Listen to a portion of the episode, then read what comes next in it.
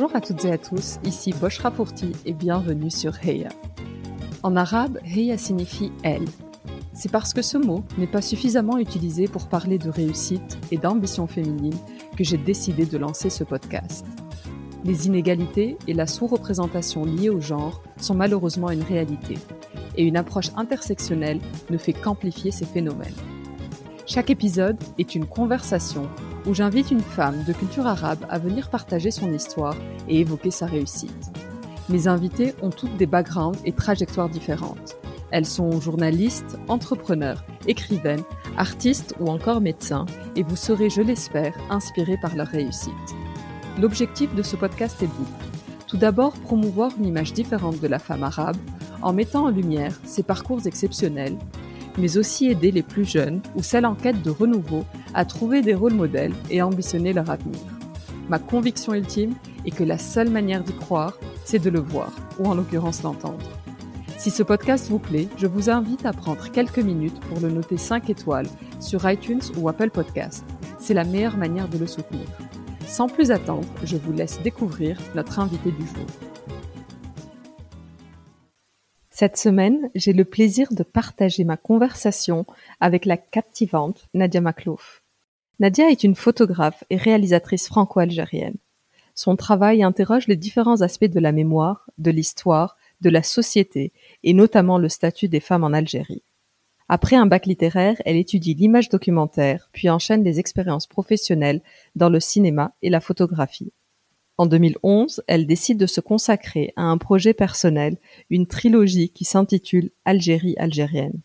Ce projet sur la condition des femmes en Algérie se décompose en trois volets, comprenant chacun une exposition photographique et un film documentaire. Le premier volet, Femme fatale, dresse le portrait photographique des femmes kabyles en Algérie. Le deuxième volet, De l'invisible au visible, Mujahidat femmes combattantes, porte sur les Mujahidat, qui sont les femmes combattantes de la guerre d'indépendance algérienne. Aujourd'hui, elle entame un travail photographique autour des femmes féministes et musulmanes. En parallèle, elle se concentre sur le troisième volet de la trilogie, cette fois autour des femmes touaregs dans le désert algérien. Dans cet épisode, Nadia nous parle de son enfance, de ses vacances d'été ensoleillées passées en Kabylie et ce sentiment de vide qu'elle a ressenti très tôt lors de ses retours en France avec la sensation qu'un bout d'elle restait en Algérie. Elle nous raconte ses premières interrogations autour de la féminité, du genre et de ce que ça impliquait dans la société. Elle nous explique comment elle s'est construite en réaction à toutes ces projections et injonctions ressenties très tôt. Enfin, Nadia partage avec beaucoup de passion la genèse et l'objectif de ces magnifiques projets. C'est un épisode plein de douceur et de sincérité. Je vous souhaite une excellente écoute. Salut Nadia. Bonjour. Comment vas-tu? Ça va très bien et toi? Ça va super. Je suis très contente de, t'avoir à mon micro aujourd'hui et euh, ravie de, passer un moment avec toi et, euh, et en savoir plus et partager euh, ton histoire avec nos auditeurs et nos auditrices. Bah écoute, moi aussi, je suis très contente et je te remercie pour cette invitation. Nadia, la tradition sur Réa Podcast, c'est de toujours commencer par les origines. Donc, est-ce que tu pourrais te présenter en nous retraçant un peu ton éducation, tes origines, ton enfance? Alors, je suis née euh, en France et euh, toute ma lignée vient d'Algérie et plus particulièrement de Kabylie, la petite Kabylie. Et euh, depuis que je suis petite, mes parents ont eu à cœur de, de créer un lien avec l'Algérie. Et du coup, on s'y rendait tous les étés, quasiment tous les étés, parce qu'on avait le reste de la famille qui résidait là-bas. Et puis aussi parce que euh, c'était très important, euh, et c'est toujours important pour eux, de nous transmettre euh, l'héritage culturel, mais aussi les traditions, et puis, et, puis nous rappeler d'où viennent nos origines. Et quel souvenir, Nadia, tu gardes de, de, ton enfance et de ces voyages en Kabylie, en Algérie? J'ai de très très beaux souvenirs avec ce, avec, euh, avec ce pays-là qui est, qui est, devenu le mien et euh, je, me suis complètement approprié euh, ce pays. c'est comme ça que, j'ai découvert très tôt en fait qui étaient les femmes et les hommes de mon pays. J'ai découvert très tôt le rapport à la nature, l'importance de, de la transmission et, en même temps, ça me déchirait le cœur de revenir à, Paris parce que je ne voulais pas rentrer. En fait, j'étais très bien là-bas. J'adorais passer du temps avec mes grands-parents, j'adorais passer du temps avec mes voisins, mes cousins, mes cousines. Il y avait la mer, il y avait la forêt. Il y avait vraiment des choses que j'avais pas à Paris. Donc du coup,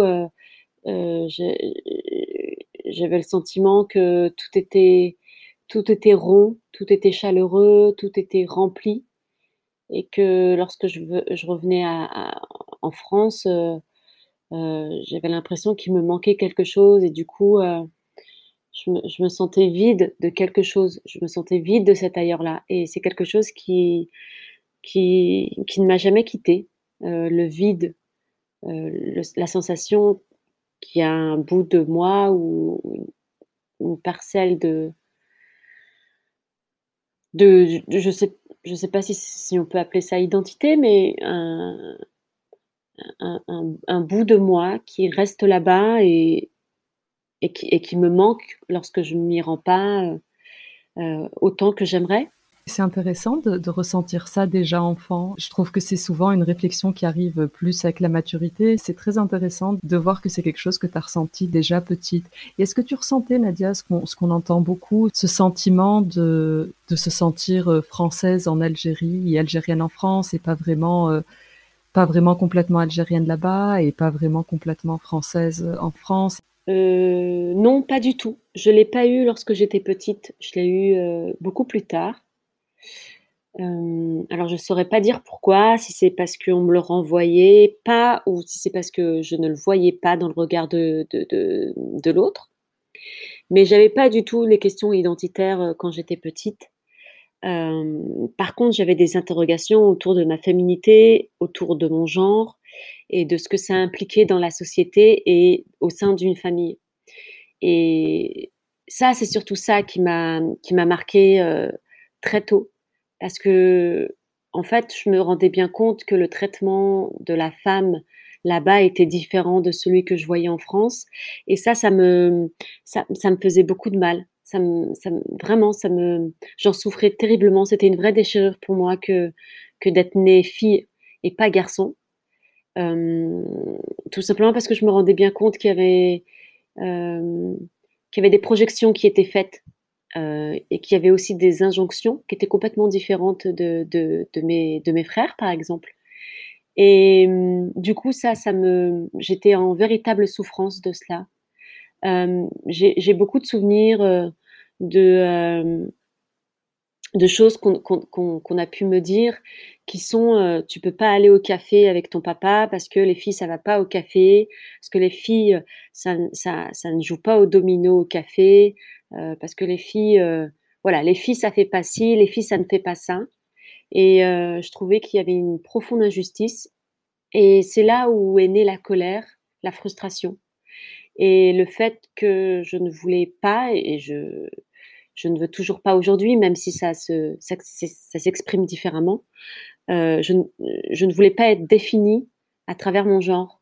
Euh, je, voulais vraiment que ce qu'on regarde, c'était mon esprit, euh, et j'ai longtemps nourri cette idée qu'il était possible de se présenter uniquement à travers ses expériences de vie, à travers son esprit critique et non pas à travers son corps qui ramenait indubitablement au fait que j'étais, enfin que je suis une femme. je voyais bien les inégalités qu'il pouvait y avoir entre les garçons et les filles. Je voyais bien le, je voyais bien le regard que l'on pouvait porter selon si on avait en face de nous une fille ou un garçon. ça, par contre, c'était très clair, c'était très net. Et, c'est ce qui a construit la femme que je suis aujourd'hui. Et c'est ce qui a fait que bah, j'ai fait des choix en réponse à ça ou en réaction à ça tu as grandi dans un environnement de femmes. Est-ce que certaines d'entre elles étaient dans la, dans la rébellion que tu racontes, dans, dans cette envie de changer les choses ou au contraire elles étaient toutes alignées et acceptaient un peu cette condition de femme qui, comme tu le disais très bien, avait des injonctions qu'il fallait qu'il fallait suivre, une certaine manière de faire et d'être? Alors on peut pas dire qu'elle qu'elle qu'elle qu'elle s'était résignée, elles étaient plus dans le dans la résilience. Euh, et elles me disaient toutes euh, qu'elles n'avaient pas le choix. Donc du coup, quand on n'a pas le choix, il est difficile euh, d'être dans une forme de rébellion ou de révolution. Parce que certaines m'expliquaient que au sein de la société, euh, les dégâts étaient, étaient faramineux et que euh, elle, n'était pas capable de mener un combat comme celui-là euh, seule et au risque de perdre toute leur famille, quoi. Donc du coup,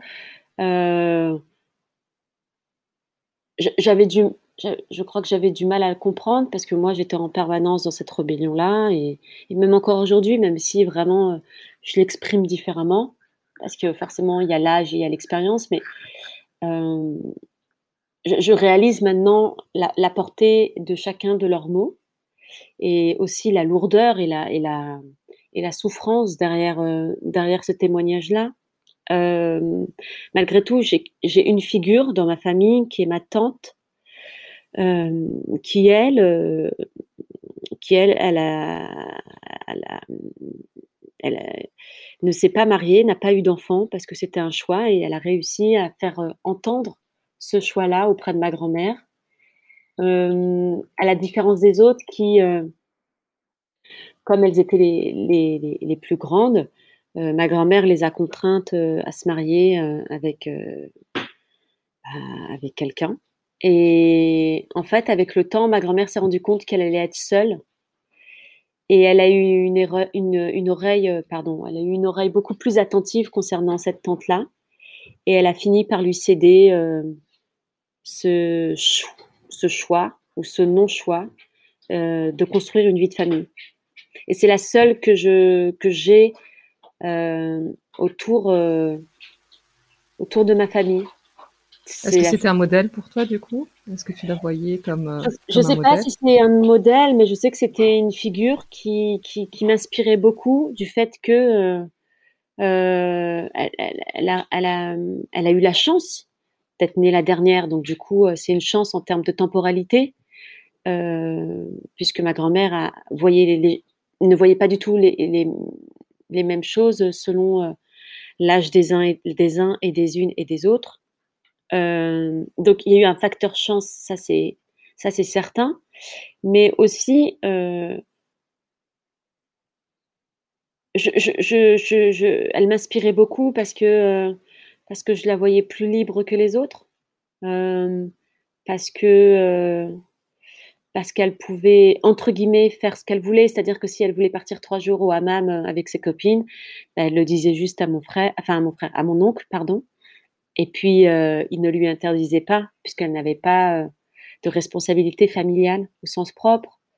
il n'y avait pas, il n'y avait pas un mari. D'ailleurs, il n'y a jamais eu de mari qui lui a dit ce qu'elle devait faire, ce qu'elle devait porter, qui elle devait être. il n'y a jamais eu un mari qui lui donnait des coups, qui la maltraitait. Donc, du coup, euh, c'était une figure, enfin c'est une figure parce qu'elle est toujours vivante de, qui, de femme qui m'inspire beaucoup. Plus que, j'aime pas dire plus que, que, ma mère et mes tantes parce que c'est pas vrai, euh, parce que elle différemment, j'imagine. Oui, mais elle m'inspire, elle m'inspire différemment de, des autres. Oui, c'est sûr que, que qu'elle, qu'elle a clairement, j'imagine, un parcours différent. Qui marque et comme enfant, on, doit, on, est souvent attiré par la différence et ça nous, ça nous intrigue et ça nous intéresse.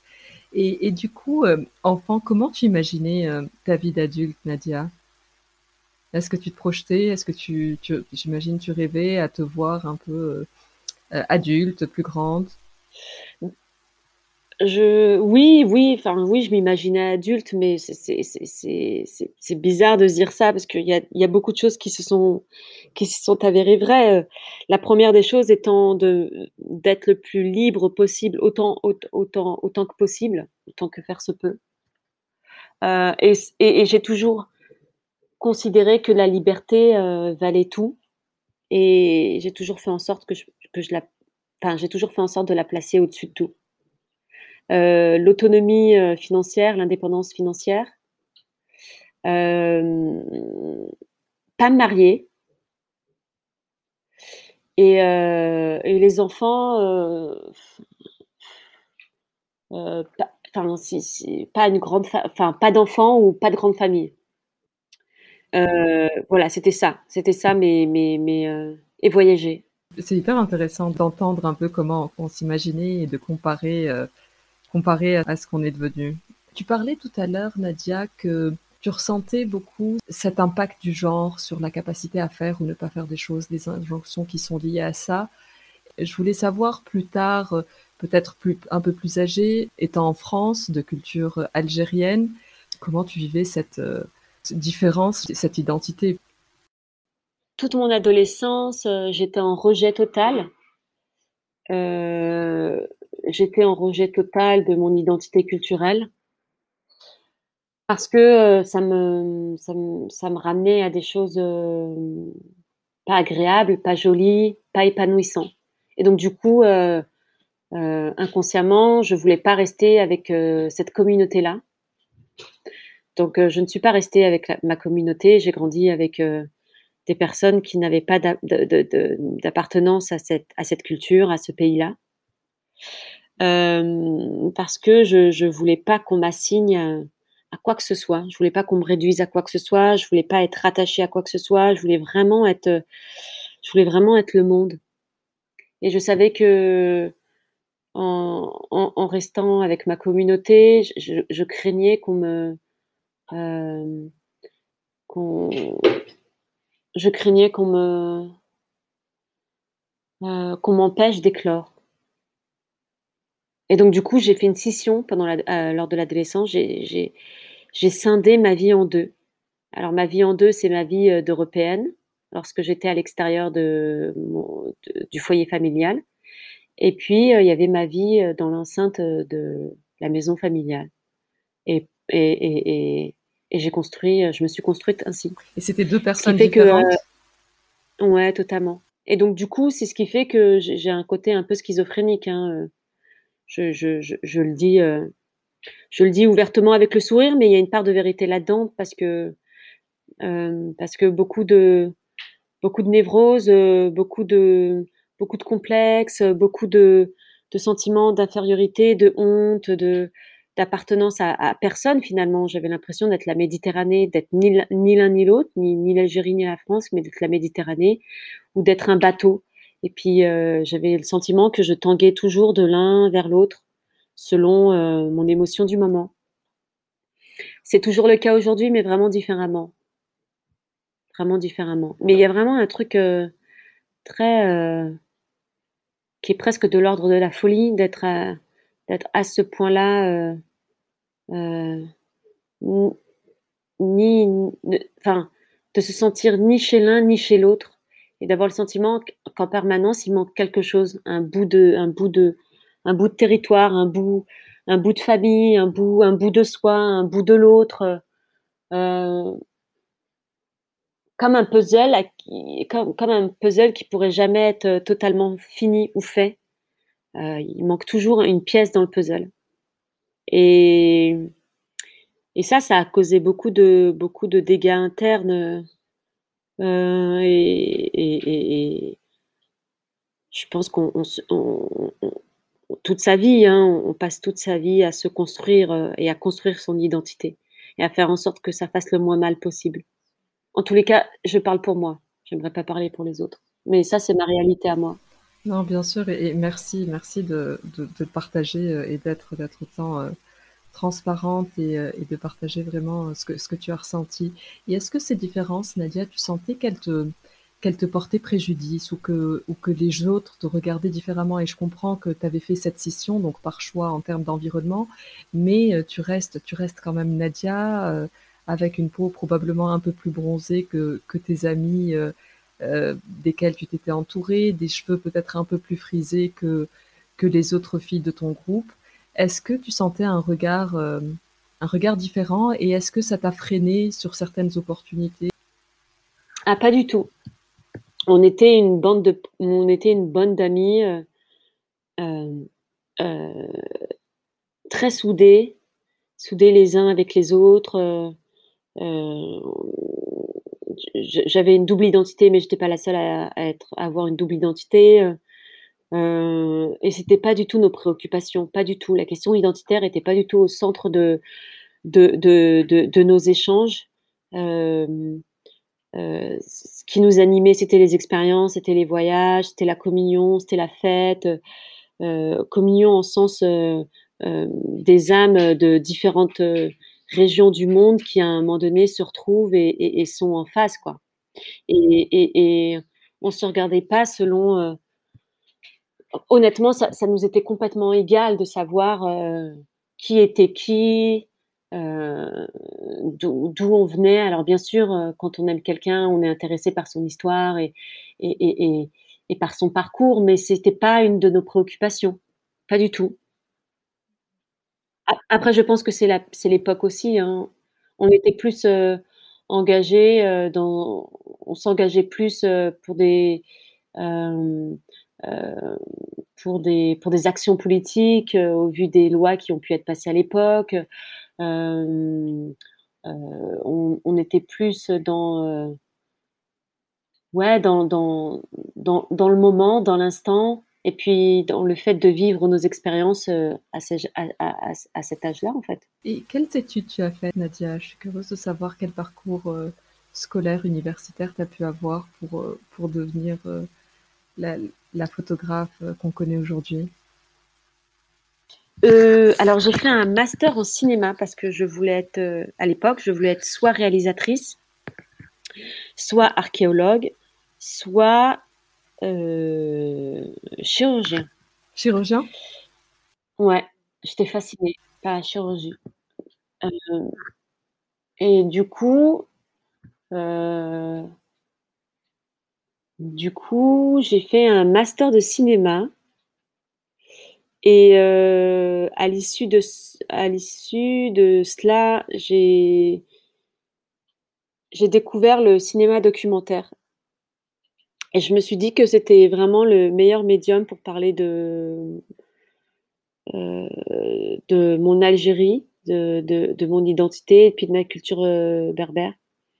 Donc du coup, je suis partie faire encore un autre master euh, cette fois euh, en art et documentaire, euh, dans le sud de la France, en deux ans. Je voulais ensuite faire une thèse, mais je me suis dit qu'une thèse, ça a été un peu trop long et qu'il était peut-être temps d'aller travailler. Mhm. C'est ensuite là où j'ai commencé à travailler, à participer à des projets. Et puis, et puis, et puis après, j'ai fait ma trilogie autour des portraits de femmes en Algérie. Et est-ce que ta famille a, accepté rapidement ce choix d'études euh, moins conventionnels que la, génération d'avant imagine comme, euh, comme des métiers, euh, je ne sais pas, liés peut-être à, à, la réussite ou des choses un peu plus traditionnelles bah, Comme j'étais en, opposition au mode de vie de ma mère et que, et que j'étais en permanence en rébellion, en, colère et que j'étais vraiment dure à l'époque. Très rapidement, je crois que ma mère a compris euh, qu'elle ne pouvait rien faire et puis de toutes les façons, elle s'intéressait pas vraiment à, après le bac, elle s'intéressait plus vraiment à ce que je faisais dans le sens où euh, ce qui importait c'était que je fasse des études et si ces études-là allaient me permettre de travailler, euh, quel que soit le travail que j'allais exercer, ça lui importait peu en fait. Euh, l'important était de d'étudier euh, pour trouver un travail, de travailler et ensuite d'être suffisamment responsable pour pour quitter le domicile familiale et, et être indépendante. C'est quand même une vision moderne pour le coup, parce qu'une vision plus traditionnelle, ce serait évidemment faire, faire des études, mais se marier et quitter le domicile des parents pour aller au domicile conjugal. Bien sûr, mais, mais c'est certain, mais en même temps, mes parents sont pas dupes, ils savent très bien qui je suis. Ils savent très bien que j'ai fait mes études, j'ai fait mes études toute seule, euh, en partant, en, travaillant. Euh, ça a bousculé ma mère, ça l'a, ça l'a mise en colère et en même temps, elle n'avait pas trop le choix parce qu'elle était en face de moi. Donc très tôt, je, je les ai mis face à, à mon tempérament et puis à mon besoin viscéral de, de, de déployer mes ailes. Donc, euh, c'est, j'avais en face de moi les craintes d'une mère, mais aussi le fait que j'étais aux antipodes de, de son mode de fonctionnement à elle.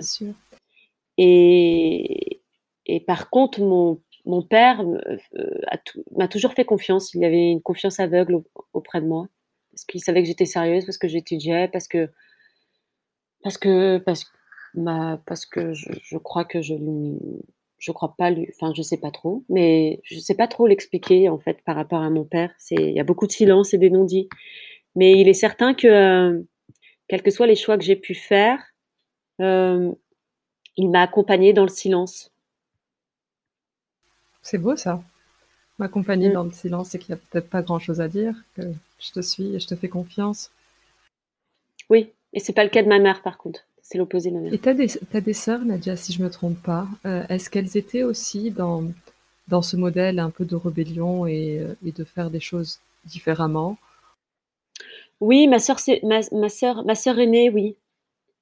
Ma sœur est née d'ailleurs, je pense que c'est elle qui a ouvert euh, la qui a ouvert la porte, la brèche pour nous donner plus accès à, une forme de liberté. Euh, oui, mais différemment. Différemment. C'était vraiment moi l'intellectuel, enfin, ça, reste moi l'intellectuel dans la maison euh, qui lit des livres, qui regarde des documentaires, qui, qui répondait aux courriers. Enfin, c'était ma tâche. J'étais assignée à cette tâche-là. Nadia, est-ce que tu peux nous parler euh, de ton, de ton projet euh, Mujahidat euh, Alors, Mujahidat, j'ai commencé ce travail-là à l'occasion du 50e anniversaire de la guerre de libération. Et il, il fait partie du deuxième volet, ouais, du deuxième volet de ma trilogie autour des femmes en Algérie. Et ça a été un travail euh, extraordinaire. Enfin, je ne sais pas si on peut dire que c'est un travail extraordinaire, mais c'est probablement le travail dont je suis le plus fière. Et je crois que je réalise aujourd'hui l'impact de ce travail-là et, euh, l'importance aussi euh, d'avoir mené euh, un projet comme celui-là. Euh, à l'époque, j'avais terminé le premier volet qui s'articulait sur, qui s'articulait autour des femmes du quotidien des femmes euh, en Kabylie, à travers trois générations de femmes. Et puis, lorsque j'avais terminé le premier volet, j'entamais le deuxième et euh, j'ai eu de la chance puisqu'on allait célébrer le 50e anniversaire de la fin de la guerre. Et, euh, et avant cette date-là, euh, un ami à moi m'a dit Mais tu sais, il y a des femmes qui ont combattu pendant la guerre d'Algérie. Et moi, j'étais vraiment ignorante. Je ne savais absolument pas cette histoire-là. On ne me l'avait pas racontée. C'est pas une histoire qu'on raconte. dans les livres Ouais, c'est pas une histoire qu'on raconte. Oui, Exactement. C'est pas du tout une histoire qu'on raconte, mais on me l'avait pas non plus raconté euh, euh, dans ma famille, ni. Enfin, j'ai pas le souvenir en tous les cas qu'on me l'ait raconté. Et du coup, ça a été une vraie découverte et un vrai choc de, de me dire que j'étais, j'étais, j'étais aussi, ouais, j'étais aussi un culte vis-à-vis -vis de mon pays alors du coup, euh, je suis partie vivre à Alger et j'ai fait ce travail-là qui m'a pris, euh, euh, qui m'a pris, deux ans, deux ans et demi, deux ans, deux ans et demi. C'est un travail, c'est un travail de titan parce que tu tu as repris vraiment les archives. Enfin, c'était c'est vraiment un un travail de fourmi que tu as fait. Enfin, tu, es vraiment euh, parti reconstruire, et, corrige-moi si, je dis des bêtises, mais reconstruire, tu as, reconstruit les petites histoires pour euh, reconstruire la grande histoire en quelque sorte. Il y, a vraiment euh, un travail très intime et très proche de ces femmes-là qui s'est fait. Oui, oui, oui, c'était vraiment une de mes préoccupations, celle de, de, celle de faire en sorte que ces petites histoires, que ces, que ces femmes minoritaires, puissent être sur le devant de la scène, qu'on puisse les regarder, qu'on puisse les voir, euh, euh, que leur message puisse être accessible. c'est d'ailleurs pour ça que j'ai appelé ce travail-là de l'invisible au visible, Mujahidat, femme combattante. Et, et j'ai rencontré vraiment beaucoup de femmes, que ce soit dans la capitale ou, ou, dans, ou, dans, la banlieue algéroise ou alors en Kabylie. Euh, je voulais vraiment pas qu'elle soit oubliée dans l'histoire. Et, oui, comme tu le dis, j'ai fait un, travail euh, titanesque parce que je l'ai, je l'ai, mené de bout en bout. Alors, je n'ai pas été toute seule dans la mesure où euh, j'ai eu des amis, de fidèles amis qui m'ont accompagnée tout au long de ce travail-là, qui m'ont surtout soutenue émotionnellement parce que c'est pas rien que de recueillir euh, le témoignage de, de, de 8 années, 7 et demi, 7 et demi, 8 années de guerre. Euh, donc émotionnellement, ils étaient là pour m'accompagner, pour me soutenir, pour, euh, pour, pour avancer. Mais j'avais pas, j'avais pas une équipe derrière moi au sens propre, c'est-à-dire que j'avais pas une rédaction, j'avais pas une fondation euh, qui avait financé ce travail-là. Euh, euh, j'avais fait un crowdfunding pour récolter de l'argent pour me payer un billet et et de quoi me payer un logement, mais ça ça pouvait pas euh, remplir euh, tous les frais. Et du coup, après, bah, je me suis débrouillée et, et, et, je, je, je, perdais pas de vue que le principal, c'était de, euh, de, de, faire parler, de faire parler cette histoire-là par le biais de ces femmes-là. Surtout parce que je me suis rendu compte que, que le temps passait et qu'il y avait une urgence euh, et que et que cette urgence là c'était maintenant et pas et pas dans trois mois et pas dans six mois. Euh, c'est vrai que j'ai parfois tendance à repousser les choses en me disant que c'est possible dans six mois, dans trois mois. Or, pour ce travail-là, je me suis rendu compte que je n'avais pas six mois, je n'avais pas huit mois, parce que ces femmes, elles étaient âgées, euh, certaines perdaient la mémoire, d'autres étaient plus en, en, capacité physique de me recevoir chez elles. Et euh, c'était très éprouvant, euh, tu sais, de, de, de déterrer les morts, de, de, de, de, de, se replonger dans ces années de guerre euh, où on s'imagine euh, le pire. Et parce qu'effectivement, elles ont vécu le pire, même si c'est des périodes très joyeuses, c'est aussi des, des, des, des, périodes terribles pour chacune d'entre elles. Euh, j'avais, j'avais, j'avais physiquement et psychologiquement conscience que si je le faisais pas maintenant, euh, je, perdais à jamais ce témoignage-là. Et du coup, j'ai tout quitté en France euh, pour aller euh, mener moi aussi mon combat, alors différemment bien sûr, mais celui de, oui, celui de, de, de, de, de leur donner une image, de leur donner une voix. Alors du coup, j'ai fait un portrait d'elle en noir et blanc avec mon vieil, mon vieil appareil photo argentique et avec, le temps, je me suis rendu compte qu'il fallait absolument accompagner ces, portraits-là. Et je me suis rendu compte qu'elles avaient des archives euh, dans, dans, leur bibliothèque ou dans leur bureau ou dans des boîtes. Et je me suis dit que c'était vraiment dommage que ce soit pas exploité. Donc, avec chacune d'entre elles, nous avons réfléchi à quelle allait être l'image qu'on allait mettre à côté du diptyque photographique. Et ensuite, je leur ai posé la question de qui elles étaient avant la guerre, pendant la guerre et après la guerre. Je voulais vraiment faire quelque chose de très simple pour que ce soit accessible pour tous et pour toutes. Euh, et pour que ce message-là, tout le monde puisse le lire, tout le monde puisse le voir. Et que, et que en, découvrant ce travail-là, il y a une forme d'évidence qui, qui, bah, qui s'affiche, qui s'affichait, enfin qui s'affiche puisque c'est encore présent. Euh, donc oui, ça c'était vraiment euh, mon obsession. Pendant deux ans et demi, trois ans, j'avais, j'étais, j'étais obsédée par ce travail-là. J'étais obsédée par euh, ces femmes-là. J'étais obsédée par ces histoires-là. je, je, je, me levais le matin avec le vêtement du soldat et de, de, rendre ce travail visible. Et pendant deux ans et demi, j'ai réussi à tenir et à faire qu'il puisse voir le jour.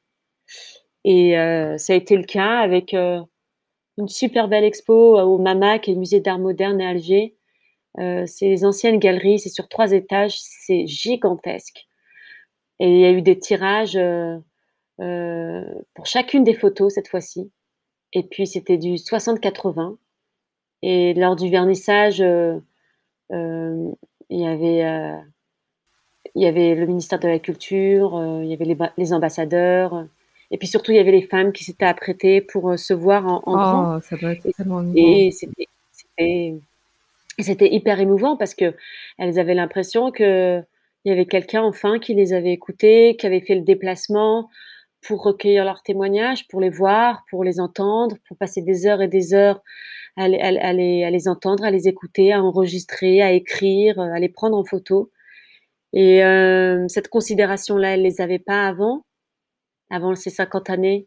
Alors après, peut-être qu'il a fallu 50 ans pour qu'elles puissent libérer une parole, mais ce qui est certain, c'est que euh, elles étaient loin de s'imaginer qu'il allait avoir une nana euh, de l'autre côté de la Méditerranée qui allait faire le déplacement et toquer à leur porte pour savoir qui elles étaient, euh, pourquoi, comment. Comment elles réagissaient à ça, Nadia? Parce que elles étaient, elles étaient très contentes, elles étaient très honorées, elles étaient, elles étaient très surprises. C'est presque inattendu parce étaient... que ça arrive sur la fin vraiment de leur, de leur vie, et c'est le cas de le, de, de ouais. le dire là.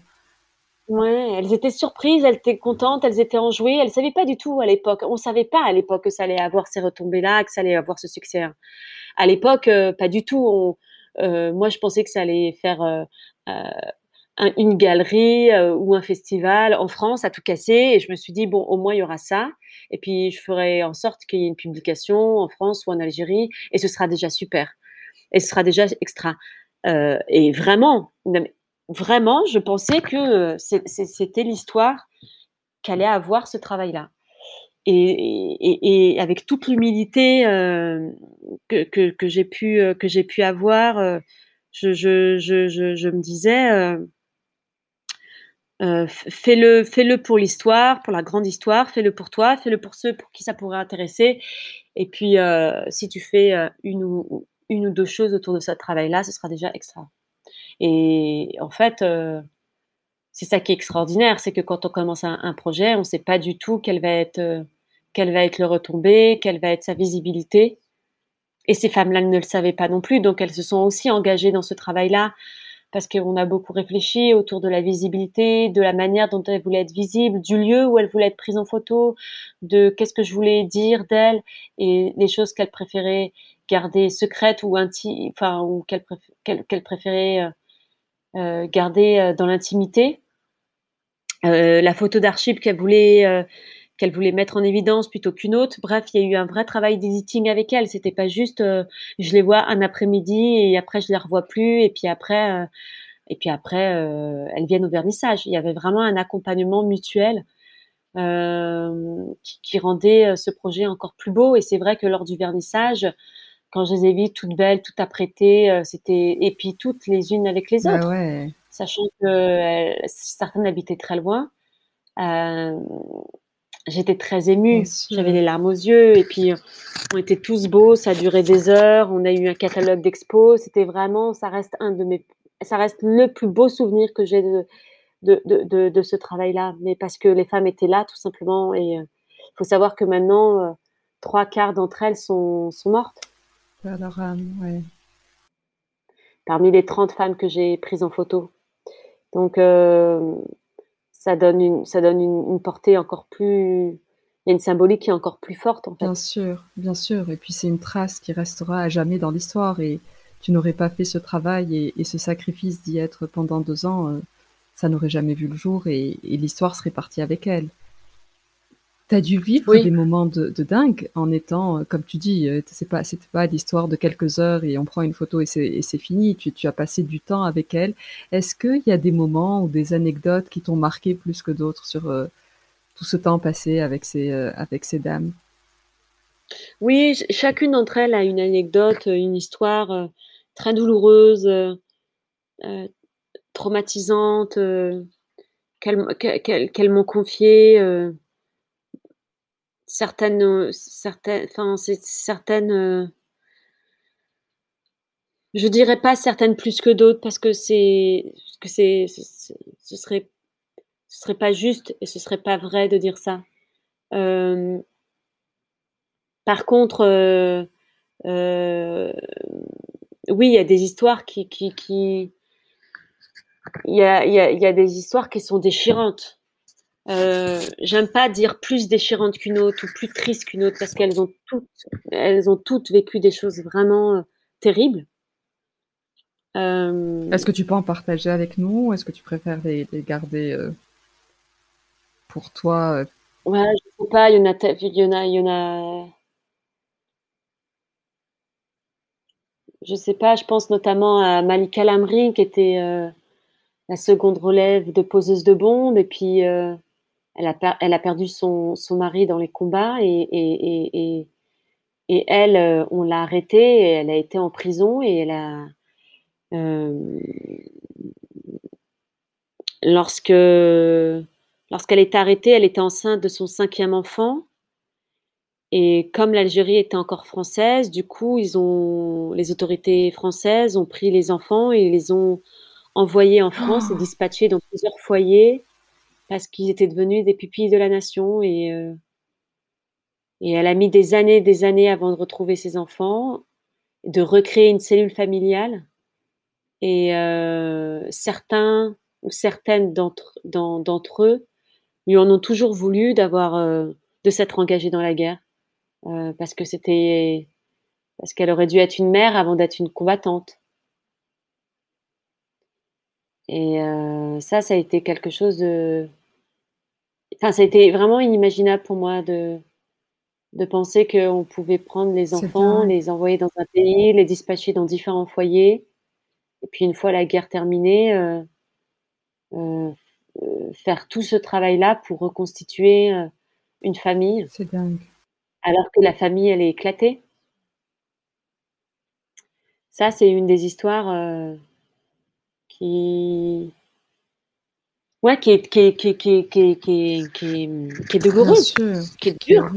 Et en parallèle, il y a, y a d'autres histoires euh, de femmes euh, avec des parcours euh, tout aussi extraordinaires, tout aussi euh, inspirantes, qui, euh, qui qui se sont mariées trois fois, par exemple. Euh, de, de, de, avec des hommes de confession religieuse complètement différentes. Ça aussi, ça m'a, c'était un peu loufoque, mais c'est, c'était aussi, je trouve, euh, très universaliste de la part de, de ces femmes-là de, euh, de, de, penser que, de penser et puis de faire aussi, de faire un mariage, quelles que soient les origines culturelles et religieuses. Euh, et toute la difficulté qu'il y a derrière, après, ah oui. euh, auprès des différentes familles. Ça aussi, c'est des choses qui sont, qui sont, qui sont pas simples et qui sont pas simples à mener et qui sont des choix aussi pas simples à faire dans une société comme celle-ci. Suite à l'exposition, qu'est-ce que deviennent toutes ces œuvres? Est-ce qu'elles ont été vendues? Est-ce qu'il y a un site web juste si quelqu'un est intéressé pour les revoir vu qu'il n'y a pas d'exposition actuelle euh, sur Mujahidat Alors, euh, bah, il y a une exposition actuellement, elle est, euh, elle est à New York, à Manhattan, jusqu'à fin juillet. Ça s'appelle Apexar Gallery. Euh, donc ça, c'est en ce moment.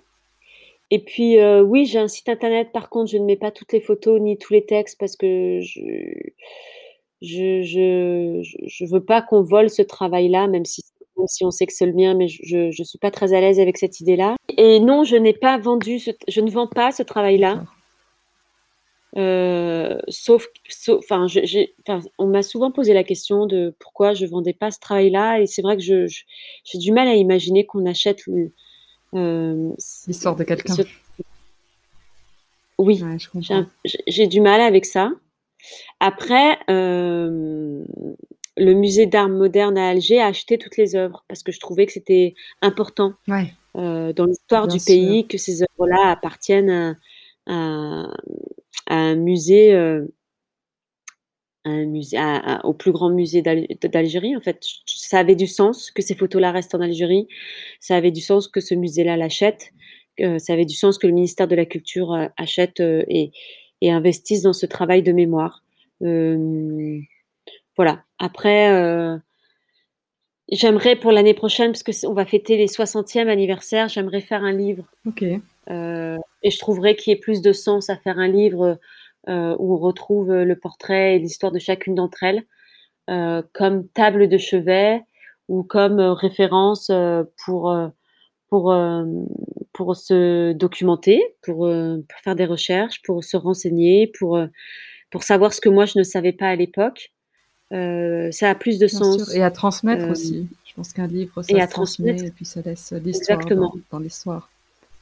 Ça a plus de sens qu'ils prennent la forme d'un livre que euh, qu'un tirage dans un je salon. Je comprends, non, je comprends complètement. Et aujourd'hui, Nadia, tu travailles sur le projet Femmes féministes et musulmanes. Est-ce que c'est est-ce que c'est la continuité un peu chronologique de, de Mujahidat Est-ce que tu le voyais? Est-ce qu'il y a une évolution ou une suite chronologique euh, entre ces deux travaux ou pas du tout? Euh, Pas du tout. Pas du tout parce que ma pratique photographique est plus la même. Euh, parce que mes envies de raconter de raconter les histoires ou une histoire, c'est plus du tout pareil. j'ai utilisé le noir et blanc avec les femmes mujahidat et pour ce travail-là, c'est de la couleur. Tu peux nous raconter, parce que j'ai donné que le titre, tu peux nous raconter un peu l'idée du projet et ce que, est -ce que, ce que tu es en train de faire avec? Alors, le projet Femmes féministes et musulmanes, c'est un projet que j'ai maintenant depuis deux ans, euh, qui consiste à prendre en photo des femmes qui se définissent à la fois euh, comme étant euh, des féministes et comme étant des musulmanes. je fais ce travail-là parce que je me suis rendu compte que beaucoup de personnes trouvaient que c'était antinomique d'associer ces deux mots-là, comme si comme si les femmes ne pouvaient être que musulmanes ou alors que féministes, mais pas les deux à la fois. Euh, je trouve que dans cette composition, il y a le côté un peu, euh, un peu schizophrénique, mais euh, aussi qu'il y a quelque chose de difficile de comprendre de la part des autres qui ne savent pas, qui ne comprennent pas comment c'est possible d'être deux à la fois, ou une, une en deux, ou deux en un au choix selon, selon la manière dont on a envie de regarder ces femmes-là. Euh, et, du coup, ça va toujours dans cette volonté de rendre visibles les invisibles. Et je trouve que ces femmes-là font partie d'une minorité invisible, qui sont invisibilisées. Et j'ai toujours à cœur de, mettre de la lumière sur euh, les femmes qu'on met de côté. Euh, donc ce travail-là, il, euh, il, est, il, est, il est très contemporain, il est très moderne, il, correspond aux questionnements ou aux questions de la société. c'est vraiment, euh, euh, c'est vraiment de l'actualité. La différence, c'est que euh, au-delà de, de, de, ma pratique photographique et du fait que, que ça fasse partie de l'actualité, j'ai vraiment envie cette fois-ci que chacune des femmes s'engage dans une écriture inclusive euh, et qu'elles se, réapproprient euh, leurs propres mots. J'ai envie qu'elles posent des, qu'elles posent, qu'elles pèsent euh, des mots, les leurs, parce que qui mieux que soi pour parler de soi? Et je les accompagne dans cette, dans cette écriture-là. Euh, et ça, c'est vraiment la, la, la, la, différence avec les autres projets que j'ai pu avoir. Euh, les autres, c'était vraiment une écriture euh, plus journalistique ou plus factuelle. Et cette fois-ci, j'aimerais qu'il y ait plus... personnel que, Ouais, qu'il y ait plus, plus, plus d'intimité, qu'il y ait plus d'intime, que ce soit plus intime, pardon, qu'il y ait plus d'intimité, que ce soit plus... ouais, plus personnel. Euh, et, ce projet, tu, travailles dessus, donc c'est entre la France, l'Algérie, et, et, tu l'étends aussi euh, à l'Angleterre et aux États-Unis, c'est bien ça? Oui, tout à fait. Est-ce que c'est une volonté euh, de montrer l'universalité de, ces sujets? Oui, parce que j'ai toujours, j'ai toujours eu une troisième identité qui n'existe ni en France ni en Algérie. Et cette identité, c'est plus euh, un lieu où on parle anglais. parce que en parlant anglais, je me détache de la langue kabyle, je me détache de la langue française, je me détache de mon identité bah, de, mes deux identités plurielles. Et puis aussi, je, j'ai l'impression que c'est cette troisième identité, troisième personnalité qui me, qui, qui, qui, fait que je me sens universelle et que je me sens appartenir, appartenir au monde. Est-ce que c'est ça la pièce du euh, puzzle dont tu parlais tout à l'heure qui manquait? Peut-être, peut-être. Je ne crois pas l'avoir formulé aussi distinctement qu'aujourd'hui, mais peut-être. Et, est-ce que tu sens, évidemment, on a parlé tout à l'heure de, de la Nadia qui, qui se sentait, qui se sentait, euh, qui sentait qu'il lui manquait quelque chose que tu as représenté avec cette pièce de puzzle à laquelle je viens de faire référence. Il y a eu, il y a eu du chemin, il y a eu du travail.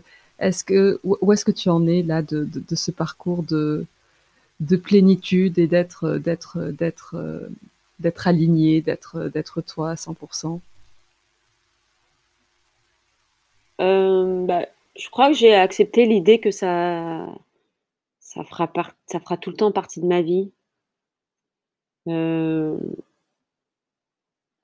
que c'est imbriqué en moi et euh et et et et que je peux pas aller contre, ma nature et contre ce que je suis et contre ce qui me ce qui me fait sentir en vie et ce qui me fait vivre.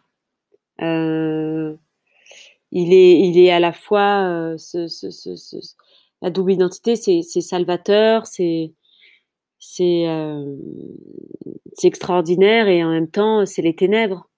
Les gens ont tendance à prendre que le positif, mais euh, parce qu'ils n'osent pas regarder le négatif. Mais aujourd'hui, je suis capable et j'ai plus peur en fait de regarder le négatif. J'ai plus peur de regarder euh, oui, j'ai plus peur de regarder dans mes abysses, en fait. J'ai plus peur de regarder ce que je suis, qui je suis et puis, euh, puis ce qui importe, euh, c'est de faire en sorte d'être au mieux avec soi, euh, avant d'être bien avec les autres et je trouve les remèdes, je trouve les outils. C'est un processus qui durera toute ma vie, j'en ai complètement conscience. Du coup, c'est moins lourd à porter. C'est existant, c'est là, mais c'est plus, enfin c'est plus aussi terrible euh, qu'avant. Est-ce qu'il y a eu un déclic qui a aidé ça, Nadia et, et à quel moment tu as vu que c'était aussi une richesse et que ça a généré tous ces beaux travaux et toute, toute cette recherche intellectuelle euh, qui, qui, a fait qui t'a fait avancer et qui fait avancer les choses au-delà au-delà de, de ton toit Honnêtement, je ne sais pas si j'ai eu un déclic. Par contre, je sais qu'on peut pas en permanence être dans une espèce de folie identitaire. Euh, parce que la folie identitaire, euh, euh, tu, n'as plus les pieds sur terre lorsque tu es dans la folie identitaire? Et puis, et puis tu construis rien. Et puis t'es, t'es, t'es, t'es, comment dire ça? Tu, tu, enfin, tu, tu sais que tu enfin, je, je, je, vais pas, je, vais utiliser la première personne, mais je sais que je pouvais pas aller très loin euh, en étant dans cette, euh, euh, dans, cette névrose démesurée, excessif, passionnelle, dépendante une forme de dépendance. Moi, je suis, je suis contre toute forme de dépendance. La seule dépendance que j'ai développée, c'est celle-ci pendant très longtemps dans ma vie. Sauf que ça me, ça me, ça, ça, me, ça me rendait pas heureuse et puis j'étais pas joyeuse alors que je suis quand même quelqu'un de joyeuse. Donc, euh, et quand ça, quand ça devient presque maladif et que, et, que, que ça mène nulle part, euh, il n'y a, pas d'autre choix que de, faire le que de faire un choix, tout simplement. Et donc moi, j'ai fait un choix. Est-ce que tu penses que les euh. événements euh, actuels, euh, Covid et tous les confinements et toute la crise par laquelle on est passé, qui est, qui est historique, est-ce que tu penses que ça va, ça va faire changer les choses en termes, en termes de genre, en termes de, d'acceptation de, culture, en termes peut-être d'une nouvelle société, ou peut-être on a découvert l'universalité, qu'on était tous logés à la même enseigne et que personne n'était épargné? Est-ce que quelle est ta vision sur ce monde d'après? Si monde d'après, tu penses qu'il y aura? Bah, Je pense qu'il n'y aura pas de monde d'après. Je pense qu'on va mettre un peu de temps avant de retrouver le monde perdu, entre parenthèses, entre guillemets, parce qu'il n'est pas vraiment perdu, mais je pense qu'il nous faudra encore un peu de temps, et puis après, ça va repartir comme en 40. L'être humain euh, a tendance à oublier l'histoire, que ce soit les petites ou les grandes histoires. Il recommence en permanence euh, les mêmes choses, donc euh, je pense que c'est juste une question de temps avant qu'on reprenne la vie que, que l'on avait avant. Alors ça, ça, peut être six mois, un an, deux ans. Mais je pense qu'une fois que tout le monde se, sera vacciné, euh, même sans être vacciné, déjà, on, sent le besoin, la nécessité de revenir à, ce qu'on avait connu auparavant. Donc, euh, je crois pas trop. Je crois pas trop à oui, euh, ça va nous servir de leçon. On, on va s'occuper plus de soi. Euh, de son bien-être, euh, de, son espace, de sa famille. De... J'y crois pas trop. Je pense que je pense que je pense que les effets ils vont je pense que les effets vont pas durer et puis euh, de toutes les façons au bout d'un certain âge forcément on s'occupe de soi on s'occupe de sa famille on s'occupe de son de son intériorité qu'elle soit spirituelle ou autre hein, mais avec l'âge, de toute façon, les choses viennent, mais euh, à l'échelle universelle, euh, je ne vois pas trop quelle, va être la différence. Les avions vont reprendre de plus belle, euh, les gens vont retourner au travail. bien sûr, il y aura peut-être un ou deux télétravail, mais sinon, ça va reprendre. Les gens vont retourner mener une vie à l'excès, vont être de nouveau dans la surconsommation parce que c'est tout ce qu'ils ont connu et du coup c'est pas en un an ou une, un, en un an ou un an et demi que ça va que la donne va changer en fait. Je pense pas, il faudrait que ce soit beaucoup plus pour qu'il y ait un impact vraiment sur du long terme, pas sur un an, un an et demi. Bon, après, je pense que ça a fait du bien à beaucoup, mais je pense aussi que ça a fait du mal aussi à beaucoup et on a tendance à, à, à, à penser euh, uniquement à ceux pour qui ça a fait du bien. Ouais. Parce que dans un esprit euh, positif, euh, de renouvellement, de reconstruction, de, de futur, de mais, mais, mais je pense que ça a fait plus de mal que de bien euh, dans la globalité à l'échelle à l'échelle mondiale, à l'échelle internationale, universellement. Je pense que je pense que ça a fait euh, à l'espèce humaine. Hein, ouais, Ça fait plus de mal que de bien. Après, à l'échelle animale, ça fait plus de bien que de mal, ça c'est certain. Nadia, tu as beaucoup parlé euh, de liberté pendant, pendant notre conversation. Qu'est-ce que la liberté pour toi? Bah, Je pense que la liberté en tant que femme. Et je pense que euh, je pense que ça à propos euh, de par mon histoire euh, transgénérationnelle, familiale, et puis je pense que pour moi, la liberté, c'est être la possibilité d'être une femme et de faire ce qu'on a envie de faire, quand on a envie de le faire et avec qui on a envie de le faire. Et je pense qu'en tant que femme, c'est pas donné à toutes les femmes. Pour moi, c'est ça la liberté. Nadia, à la fin de, de l'entretien euh, sur Hey, il y a une partie que j'ai appelée chaque chouk qui est euh, le questionnaire de Proust euh, revisité. Et en fait, je te pose des questions et le but, c'est vraiment de répondre du tac au tac. Ok, je vais essayer de faire au mieux. Est-ce que tu as une devise? Euh, non, pas vraiment. Je, change un peu tous les jours et je la respecte pas vraiment. Mais euh, non, non, non, non.